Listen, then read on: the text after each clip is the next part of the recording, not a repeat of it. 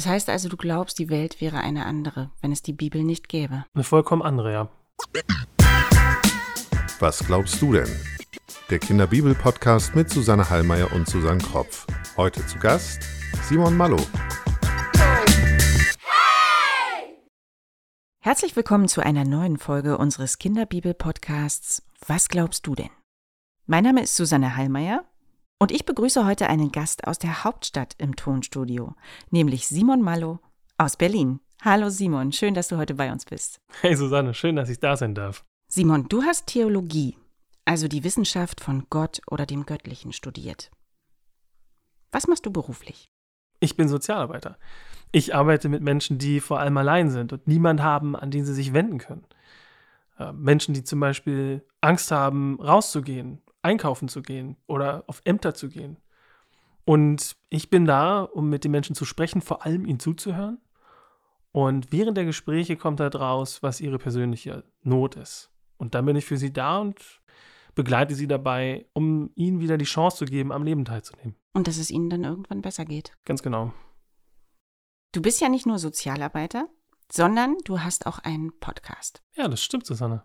Vielleicht erinnert ihr euch, Lukas war bei uns zu Gast in Folge 18. Und zusammen mit Lukas hast du den Offenbartcast. Erzähl uns mal ein bisschen darüber. Ja, ich ähm, unterhalte mich mit dem Lukas einmal die Woche über die Bibel. Das sind ziemlich genauso wie ihr. Vor allem über das Neue Testament. Und das machen wir sehr, sehr gerne. Und der ist vor allem aber für Erwachsene und Jugendliche. Also, liebe Kinder, wenn ihr euren Eltern einen Podcast empfehlen wollt, ich weiß ja nicht, wann ihr unseren Podcast hört. Meine Kinder hören ihn zum Beispiel samstags vom Frühstück.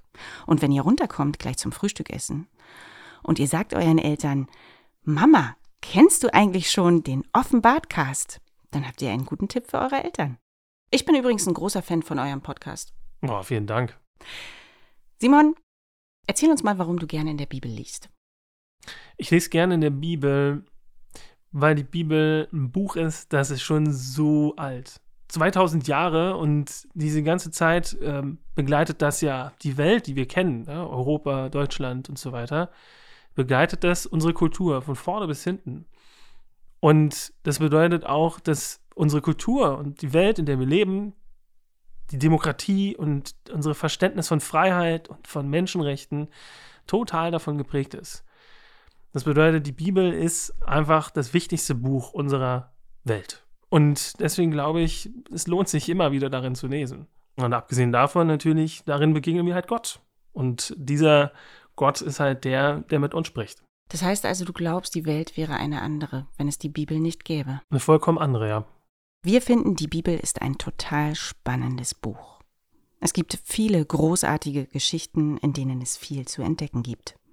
Es gibt Geschichten über Wunder, über Geheimnisse, über Gerechtigkeit, auch über Ungerechtigkeit, über Helden, die aber auch manchmal einsam und verzweifelt sind oder Fehler machen.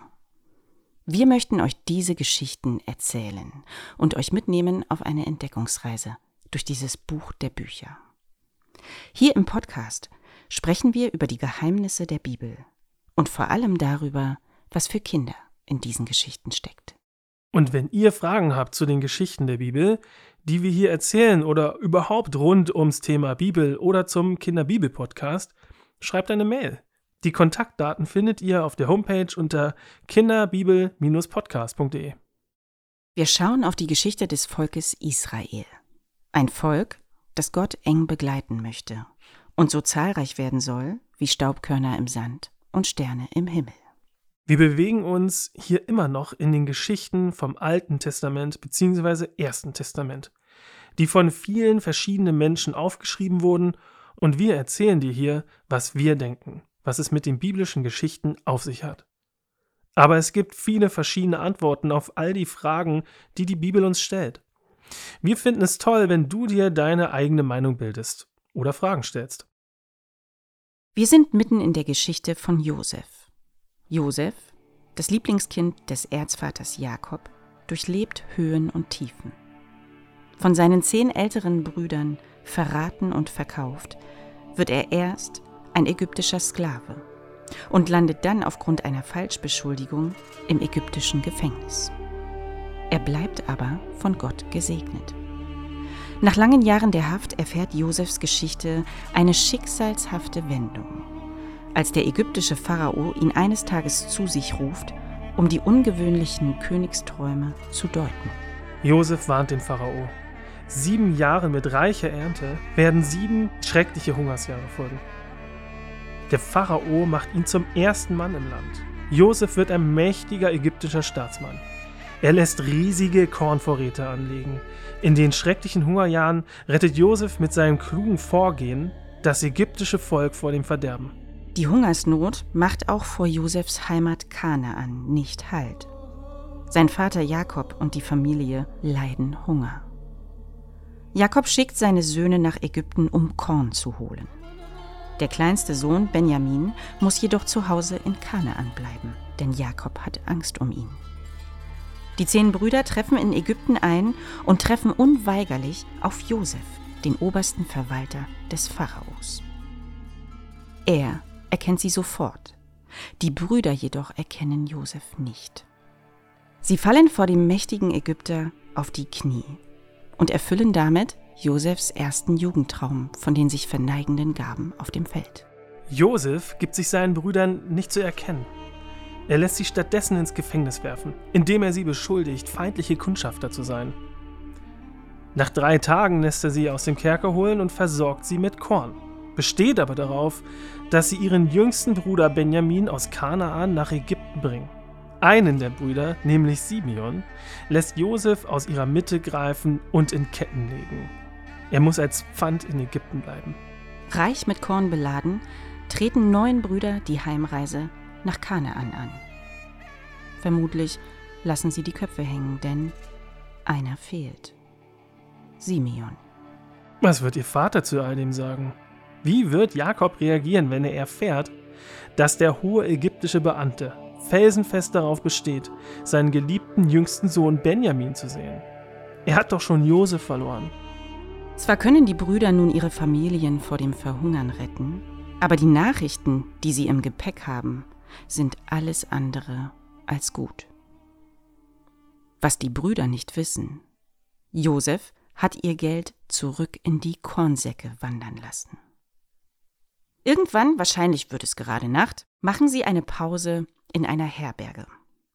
Einer der Brüder will seinen Esel füttern und öffnet einen der Kornsäcke und natürlich findet er das Geld. Sofort läuft er zu den anderen. Schaut doch mal, in den Säcken ist unser Geld. Alle kriegen einen Mordsschrecken. Denn sie finden auch in all den anderen Kornsäcken das Geld, welches sie für das ägyptische Korn hätten zahlen müssen. Ich denke, dass sie total verwirrt darüber gewesen sein werden. Man muss sich das einfach mal vorstellen. Da laufen ein paar einfache Männer mit Säcken voller Gold rum. Damit wollen sie sicher nicht erwischt werden. Warum ließ Josef das Geld zurück in die Säcke wandern? Wollte er seinen Brüdern damit einen Schrecken einjagen? Simon, was glaubst du denn? Ich glaube, dass Josef ziemlich überrascht war, seine Brüder so zu treffen. Es sind ja schließlich ziemlich viele Jahre vergangen. Dann hat er sie ins Gefängnis werfen lassen unter einem Vorwand. Vielleicht wollte er sich Zeit verschaffen, um zu überlegen, was er mit ihnen machen könnte. Ich denke, dass er das Geld von ihnen auch nicht wollte. Schließlich ist das von seiner Familie, die offensichtliche Not zu Hause ist. Mhm. Er musste es irgendwie ablehnen, also hat er es reinschmuggeln lassen. Aber wir wissen nicht warum, das wird in der Bibel nicht beschrieben.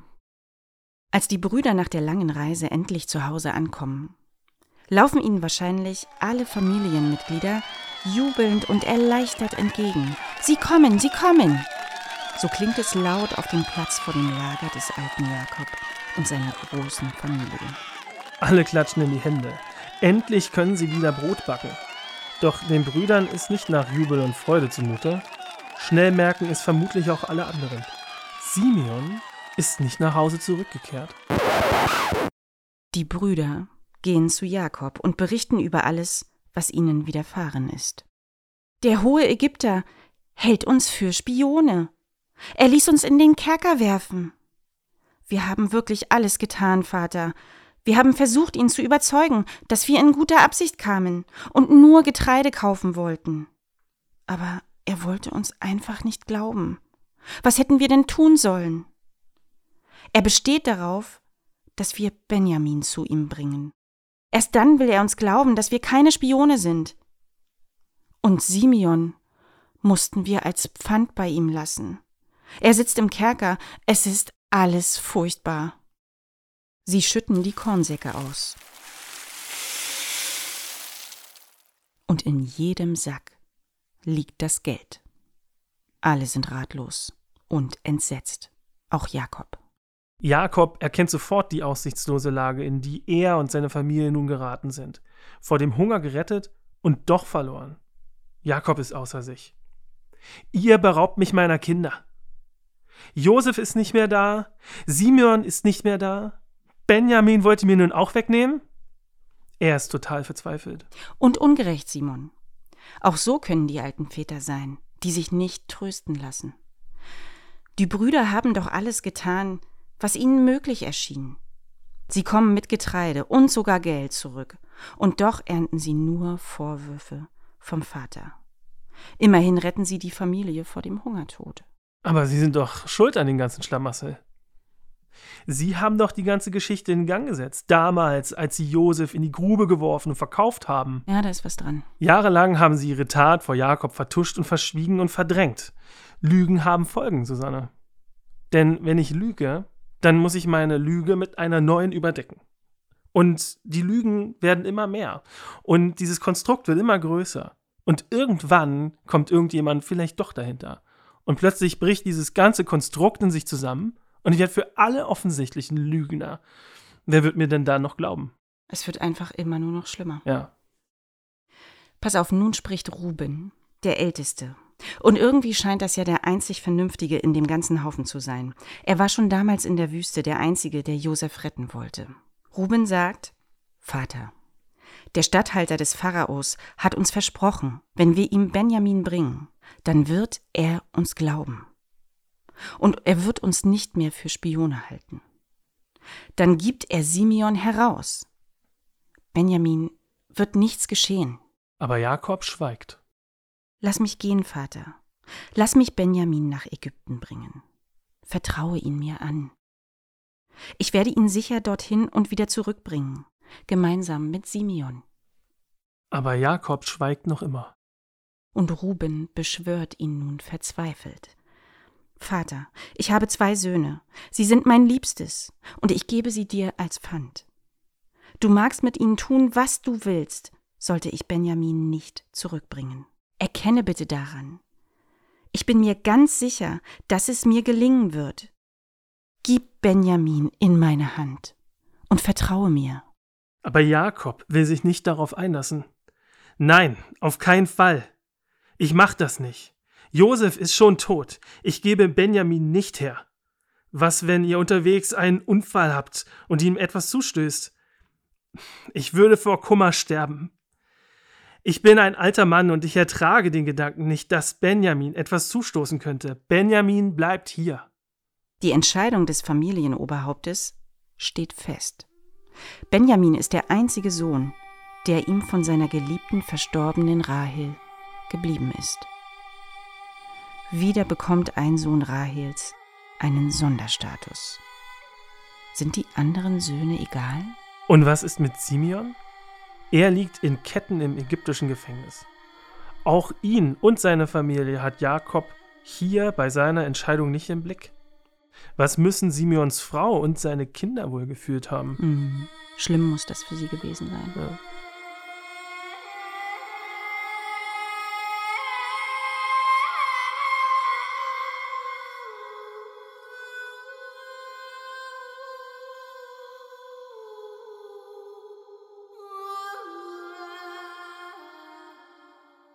Es ist ohnehin schon schwer, jemanden zu überzeugen. Und dann noch den eigenen Papa. Damals in der Antike war der Familienälteste, meistens also der Vater, gleichzeitig das Familienoberhaupt. Was immer er sagt oder entscheidet, alle anderen Familienmitglieder müssen sich dem unterordnen, ob es ihnen gefällt oder nicht. Das galt auch für seine erwachsenen Kinder und ihre Familien, wenn sie mit in seinem Haushalt lebten. Wie in unserer Geschichte die zehn Brüder und ihre Familien, die beim Erzvater Jakob leben. Vielleicht kennt ihr das aus dem Neuen Testament, in dem es um Jesus geht. Wenn es in einigen Geschichten heißt, da bekehrte er sich und ließ sich und sein Haus taufen. Er ließ sich und sein Haus taufen. Kannst du uns erklären, was das bedeutet, Simon? Das bedeutet, dass ähm, das Familienoberhaupt erstmal sagt, ich möchte mich taufen lassen, aber alle mit dazukommen müssen aus seinem Haus. Das bedeutet seine ganze Familie, seine Kinder, seine Frauen, ähm, seine Mitarbeiter, seine Sklaven, die müssen alle mit dabei sein. Weil er es entschieden hat. Ganz genau. Mhm. Und nun? Alle bleiben in Kanaan. Eine zweite Reise nach Ägypten scheint unmöglich. Simeon muss also im ägyptischen Gefängnis bleiben. Er scheint verloren. Doch die Hungersnot dauert an, auch in Kanaan. Irgendwann ist all das Getreide, das die Brüder aus Ägypten mitgebracht haben, aufgebraucht. Der Hunger kehrt zurück und er wird immer schlimmer. Also sagt Jakob seinen Söhnen wieder, geht nach Ägypten und kauft Korn.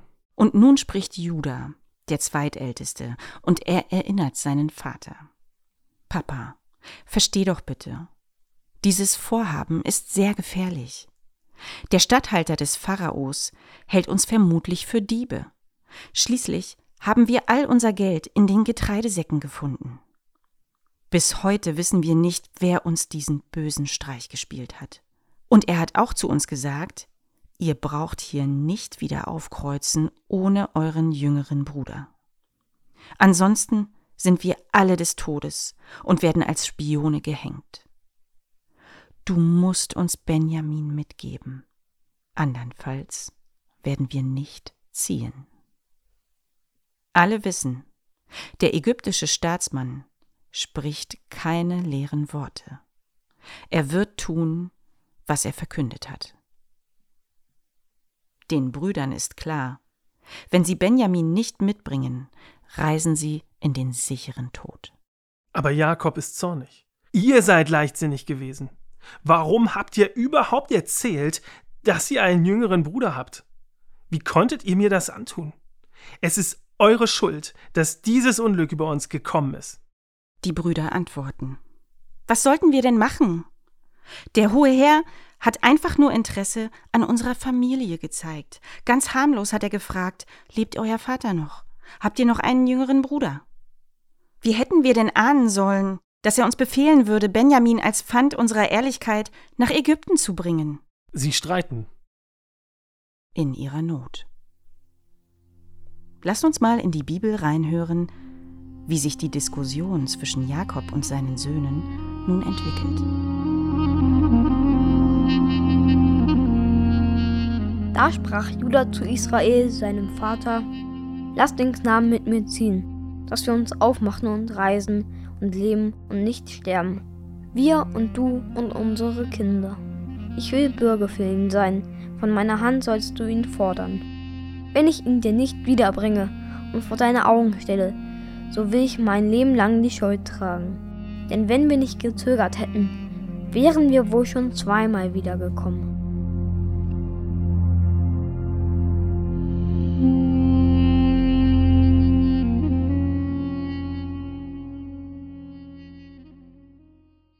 Diesem Bibeltext heißt Jakob wieder Israel. Diesen Namen erhielt er damals bei seinem Kampf am Fluss Jabbok, als er noch deutlich jünger war. Die Bibel wechselt immer wieder mal zwischen seinen Namen. Mal heißt er Jakob, mal heißt er Israel. Judah versucht hier seinen Vater zu überzeugen. Erinnert ihr euch? Judah war damals in der Wüste auch derjenige, der die anderen Brüder überredete. Wir töten Josef nicht. Lasst uns ihn verkaufen, damit wir kein Blut vergießen. Beide Brüder, Ruben und Judah, spielen zum zweiten Mal eine Rolle hier in unserer Josefsgeschichte. Judah beschwichtigt den Vater, ähnlich wie Ruben vorher. Vertrau mir, Vater. Gib mir Benjamin mit. Ich übernehme für ihn die volle Verantwortung. Ohne ihn können wir nicht nach Ägypten gehen. Ich will der Bürger für ihn sein. Vielleicht fragt ihr euch, was eigentlich ein Bürger ist. Für jemanden bürgen heißt so viel wie ich bin deine Sicherheit. deine Garantie. Ich stehe ein für das, was ich dir zusage. Es soll sich erfüllen. Und wenn nicht, dann stehe ich auf ewig in deiner Schuld. Und Judah sagt auch, Papa, wir müssen jetzt gehen. Wenn wir nicht gehen, sind wir alle dem Tode geweiht. Wir, du und all unsere Kinder. Niemand wird überleben. Hätten wir nicht so lange gewartet, wären wir schon zweimal wieder hier gewesen. Entscheide dich. Jetzt. Judah setzt Jakob ganz schön unter Druck. Hm, stimmt. Aber ist jetzt vielleicht auch notwendig. Lass uns noch einmal in die Bibel reinhören, wie Jakob sich nun entscheidet. Da sprach Israel, ihr Vater, zu ihnen, wenn es denn so ist, wohl an, so tut's und nehmt von des Landes besten Früchten in eure Säcke und bringt dem Manne Geschenke hinab. Ein wenig Balsam und Honig, Harz und Myrrhe, Pistazien und Mandeln. Nehmt auch doppelt so viel Geld mit euch, das Geld, das ihr oben auf in euren Säcken wiederbekommen habt. Bringt wieder hin. Vielleicht ist ein Irrtum geschehen. Dazu nehmt euren Bruder, macht euch auf und geht wieder zu dem Manne. Aber der allmächtige Gott gebe euch Barmherzigkeit vor dem Manne, dass er mit euch ziehen lasse, euren anderen Bruder und Benjamin. Ich aber muss sein wie einer, der seine Kinder ganz und gar beraubt ist.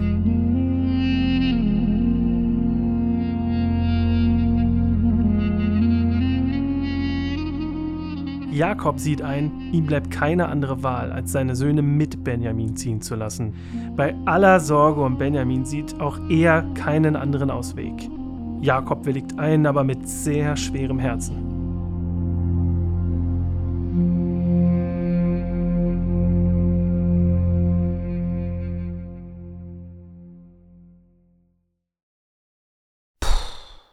Das war jetzt eine lange Verhandlung. Aber echt. Jakob trägt seinen Söhnen auf, Geschenke mit nach Ägypten zu nehmen. Er möchte den ägyptischen Statthalter gnädig stimmen.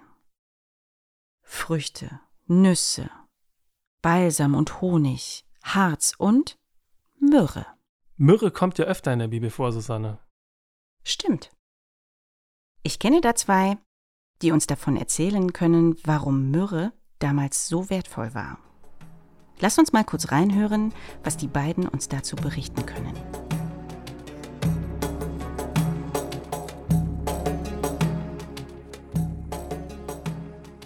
Myrrhe war die Arzneipflanze des Jahres 2021. Der Myrrhebaum ist ein dorniger Strauch oder Baum, der bis zu zwei oder drei Meter hoch werden kann. Die Pflanze hat duftende Stämme und Äste, die ein gummihaltiges, öliges Harz aussondern. Die Myrrhe das Harz verfestigt sich nach einiger Zeit zu gelblich-roten bis braunen Körnern und kann dann eingesammelt werden. Myrrhe schmeckt zwar bitter, aber duftet süß.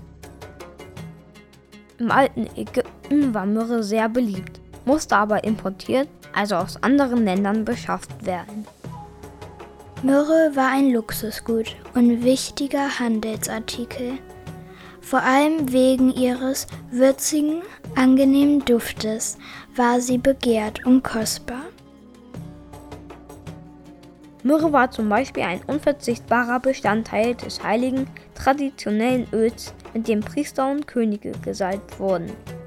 Im alten Ägypten wurden die Toten mit Myrrhe einbalsamiert.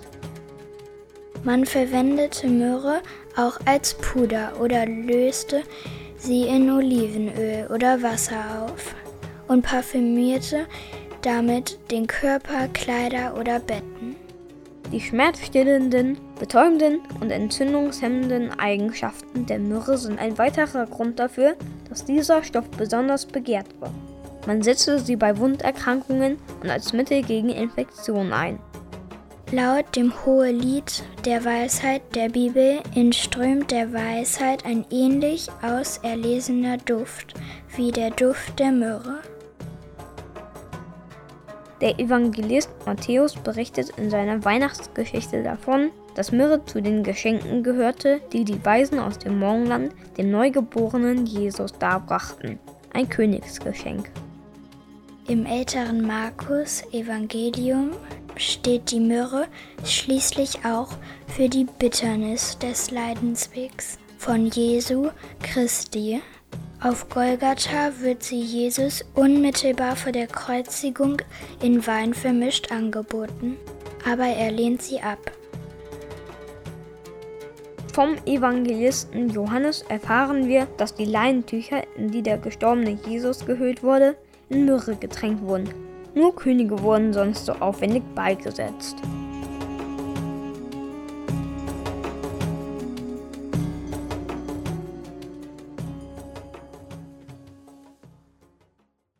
Simon, die ganzen Sachen, die Jakob jetzt hier zusammenpacken lässt, waren zu dieser Zeit ziemlich wertvoll, oder?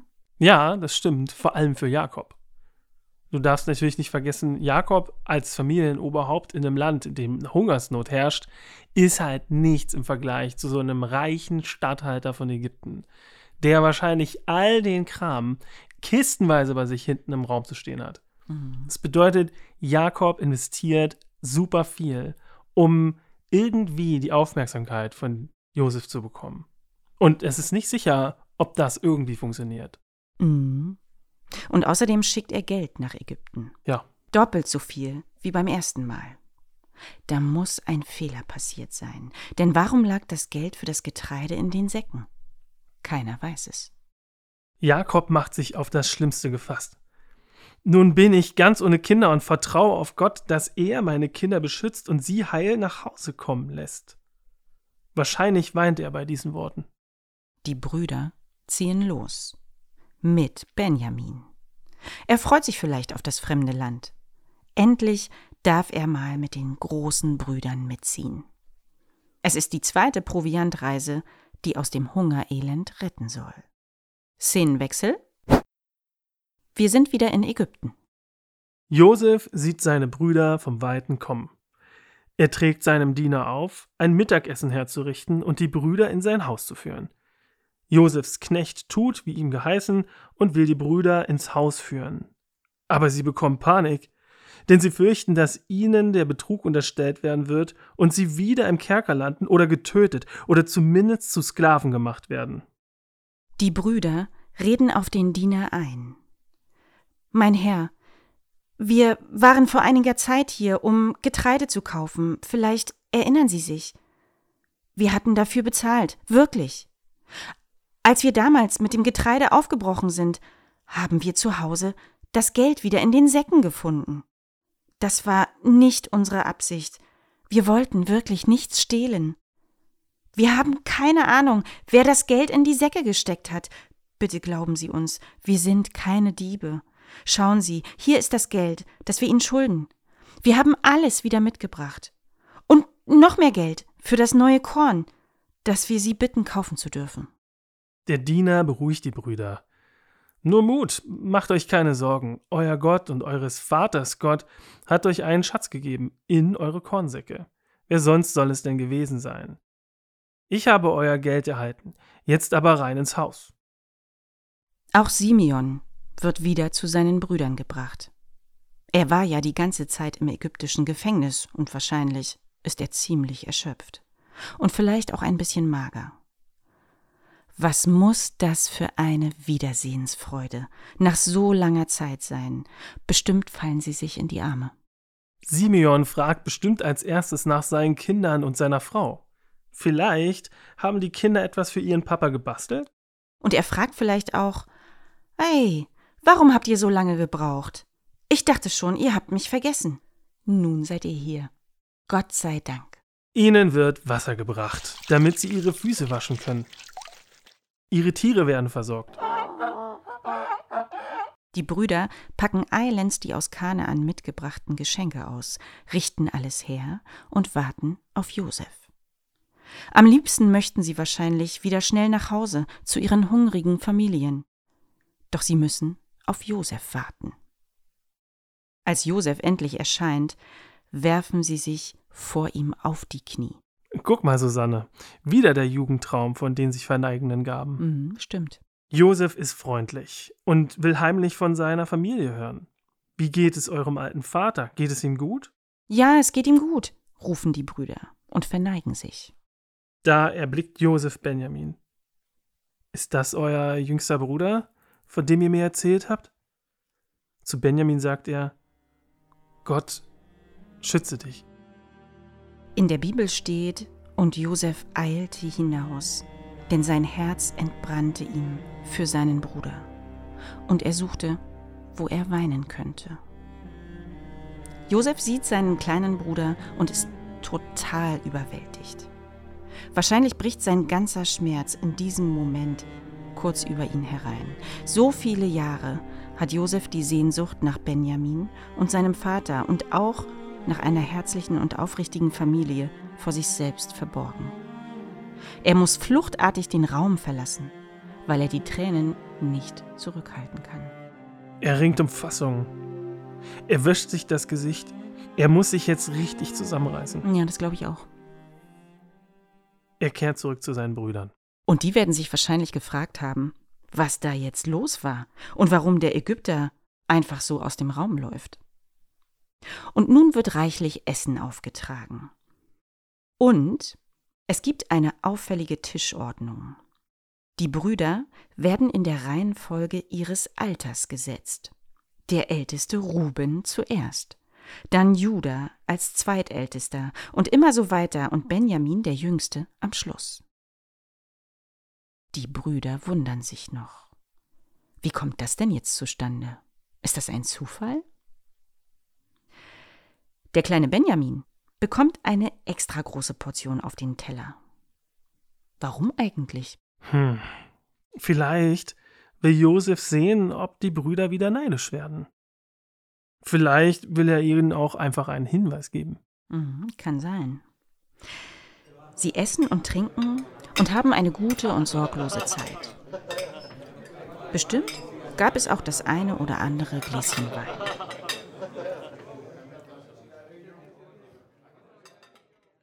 Und die Brüder bleiben sogar noch eine Nacht und verabschieden sich irgendwann zur Nachtruhe.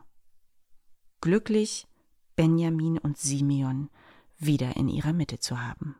Hm, nun, Susanne, könnte man ja denken, Ende gut, alles gut, oder? Mhm, könnte man. Aber so viel können wir schon verraten. Wir sind noch lange nicht am Ende der Geschichte. Was Josef wohl nach dem geselligen Essen gedacht und gefühlt hat? Du, vielleicht sitzt er noch allein am Tisch. Mit seinem silbernen Becher in der Hand. Er lässt die gemeinsame Zeit mit seinen Brüdern nachklingen und grübelt.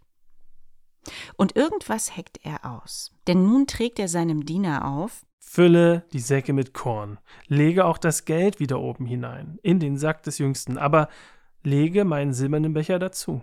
Eigenartig. Warum schmuggelt er den Becher in Benjamins Kornsack hinein? Ich habe mal gelesen, dass Silber das Gold der alten Ägypter war. Sie schätzten Silber sehr viel mehr als Gold. Ich habe uns dazu einen kleinen Text aus dem Alleswisserbuch zur Bibel mitgebracht. Lasst uns da mal kurz reinhören. In Ägypten gab es große Silbervorkommen. Dort war Silber schon vor Einführung von Münzen ein Zahlungsmittel. Das hebräische Wort für Silber bedeutet daher auch Geld. Das Verschwinden von Josefs Silberbecher wird deshalb als Diebstahl eines Wertgegenstandes angesehen.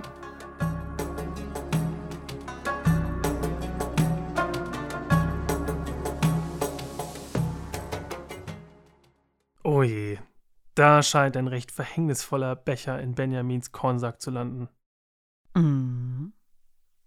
Am nächsten Morgen brechen die Brüder vollzählig mit ihren schwer beladenen Eseln auf in Richtung Heimat. Noch immer sind sie guten Mutes und froh, wieder vollzählig beieinander zu sein. Wie wird sich der Vater freuen, wenn sie mit Benjamin und Simeon und mit viel Korn zurückkehren? Schnell ziehen sie los. Als sie gerade aus der Stadt heraus sind, jagt ihnen Josefs Diener hinterher. Er trifft auf die Brüder und konfrontiert sie. Stehen bleiben! Ihr habt den Becher meines Herrn gestohlen. Das ist also eure Dankbarkeit dafür, dass ihr so gut behandelt worden seid? Das ist ein Verbrechen. Ihr seid Diebe. Die Brüder sind entsetzt. Nein, das muss ein Missverständnis sein. Das würden wir nie tun. Schau, wir hatten doch sogar das Geld vom letzten Mal wieder mitgebracht. Ihr werdet bei uns keinen silbernen Becher finden, denn wir sind keine Diebe. Wenn du den Becher findest, soll der Dieb des Todes sein. Und wir alle deine Sklaven. Oh weia. Oh weia. Der Diener antwortet kühl. Einverstanden? In wessen Sack ich den Becher finde, den nehme ich als Sklaven mit. Alle anderen sind frei und mögen weiterziehen. Überzeugt von ihrer Unschuld, wuchten alle Brüder die Säcke von den Rücken ihrer Esel und stellen sie der Reihe nach auf. Und jetzt, Susanne? Tja. Jetzt hören wir uns noch einmal kurz an, was uns die Bibel in Reimen über den heutigen Teil der Geschichte erzählt.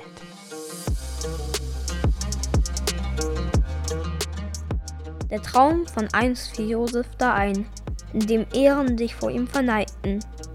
Er verstand nun und wusste mit einem Schlag, was die Träume ihm damals schon zeigten.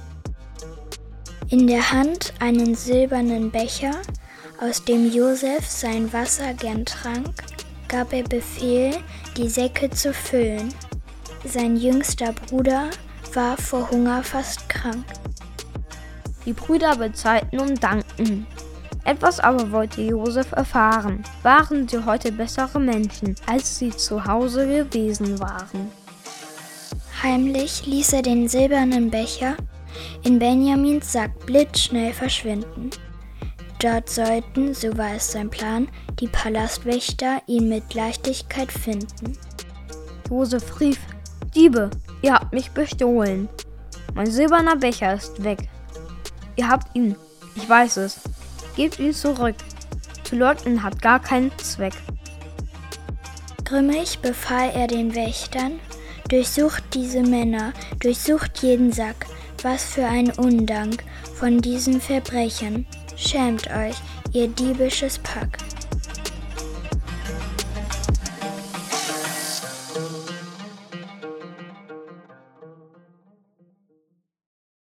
Natürlich wird Josefs Diener den silbernen Becher in Benjamins Kornsack finden. Wie werden die Brüder darauf reagieren, wenn Benjamin als vermeintlicher Dieb aufgeführt wird? Werden sie wieder ihren jüngeren Bruder im Stich lassen? Was wird Josef als nächstes tun? Wie es mit Josef und seinen Brüdern weitergeht, davon erzählen wir euch in unserer nächsten Folge hier im Kinderbibel-Podcast Was glaubst du denn?